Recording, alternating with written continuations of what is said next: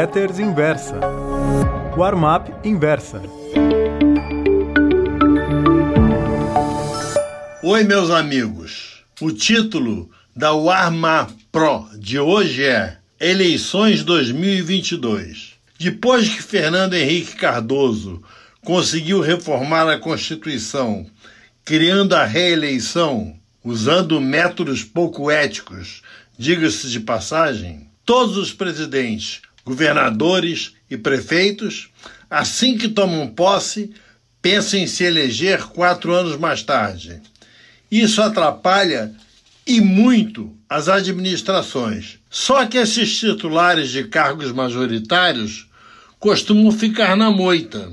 Faltando um ano, um ano e meio mais ou menos, é que se dizem candidatos, atendendo aos anseios do povo o cinismo não é o fraco deles. Desde a PEC constitucional, que em 1997 criou a reeleição, todos os presidentes foram reeleitos, com exceção de Michel Temer, que nem se candidatou, não tinha a menor chance. Até Dilma Rousseff, com índices baixíssimos de popularidade, obteve um novo mandato, do qual diga-se de passagem, seria defenestrada.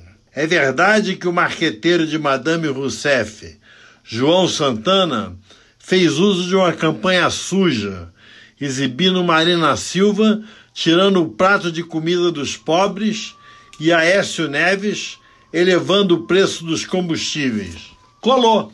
Pois bem, Jair Bolsonaro não só se declara candidato, mas faz questão de atacar aqueles que estão dispostos a enfrentá-lo nas urnas. Já se encacetou com o governador do Rio de Janeiro, Wilson Witzel, com o de São Paulo, João Dória, e chamou Luciano Huck de pau mandado da Globo. Tudo porque eles se declararam pretendentes à sucessão. Só livrou a cara de Sérgio Moro porque este, em recente entrevista à revista Veja, disse que, além de não ser candidato, apoia a reeleição do capitão presidente.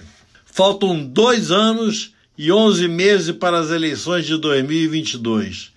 Isso é uma eternidade em termos de política. Vejamos o que aconteceu 1.100 dias antes de eleições passadas. O general Eurico Gaspar Dutra nem sabia que o então ditador Getúlio Vargas havia 12 anos no poder e do qual Dutra era ministro da Guerra, seria deposto em agosto de 45 e que quatro meses mais tarde haveria eleições aquele ano. Um mil e cem dias antes de voltar ao catete, em 1950, Júlio era um exilado em São Borja, no Rio Grande do Sul, onde morava de favor em uma estância pertencente a um dos seus irmãos. Entre o suicídio de Vargas e as eleições de 1955, vários presidentes, Café Filho, Carlos Luz e Nereu Ramos, se sucederam num entre-sai provocado por diversas crises políticas. Mas o escolhido de fato foi Juscelino Kubitschek, governador de Minas, que, se pretendia o catete, nunca deu conta disso a ninguém com a tal antecedência dos mil dias. Jânio Quadros era extremamente popular em São Paulo, nos quase três anos antes das eleições de 1960, quando acabou sendo eleito numa coligação liderada pela UDN. Só que em 1957 poderia se jurar que o candidato udenista seria Carlos Lacerda, líder inconteste do partido. Só que, para garantir a vitória sobre o PSD e o PTB, Lacerda preferiu abrir mão do seu nome e apoiou Jânio, que venceu, tomou posse e renunciou sete, vezes, sete meses mais tarde. Após o governo conturbado de Jango, vice de Jânio Quadros, veio o regime militar.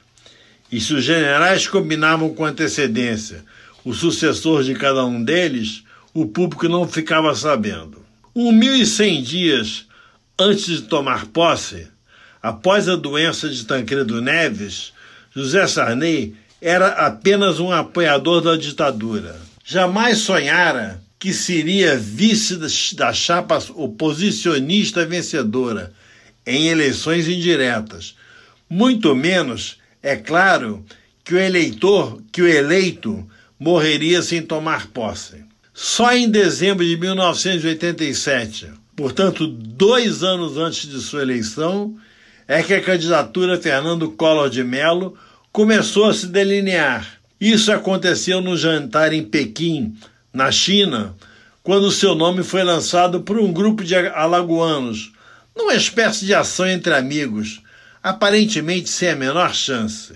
Seis meses antes da primeira eleição de FHC, a candidatura de Lula era barbada, mas veio o plano real, deu certo e o resto é história.